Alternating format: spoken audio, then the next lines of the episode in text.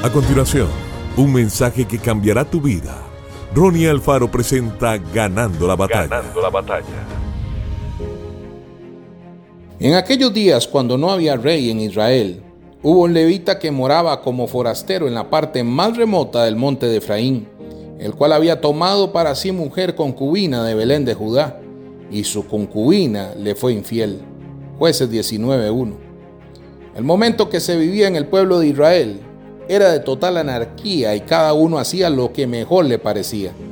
Este forastero, quien era descendiente de la tribu de Leví, aunque su concubina le fue infiel, no obstante este hombre decidió pasar la página y después de cuatro meses decide buscarla en la casa de los padres de ella, pues él aún la amaba.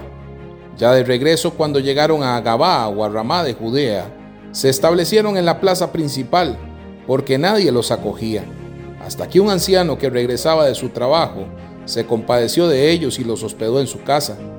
Pero los hombres de aquella ciudad eran malos, y rodearon la casa y abusaron de la concubina del levita hasta el amanecer. Y cuando el levita la fue a levantar, ella estaba muerta.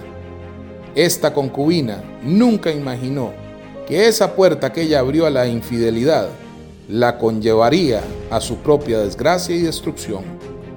Pablo escribió, No os engañéis, Dios no puede ser burlado, pues todo lo que el hombre sembrare, eso también segará. Que Dios te bendiga grandemente.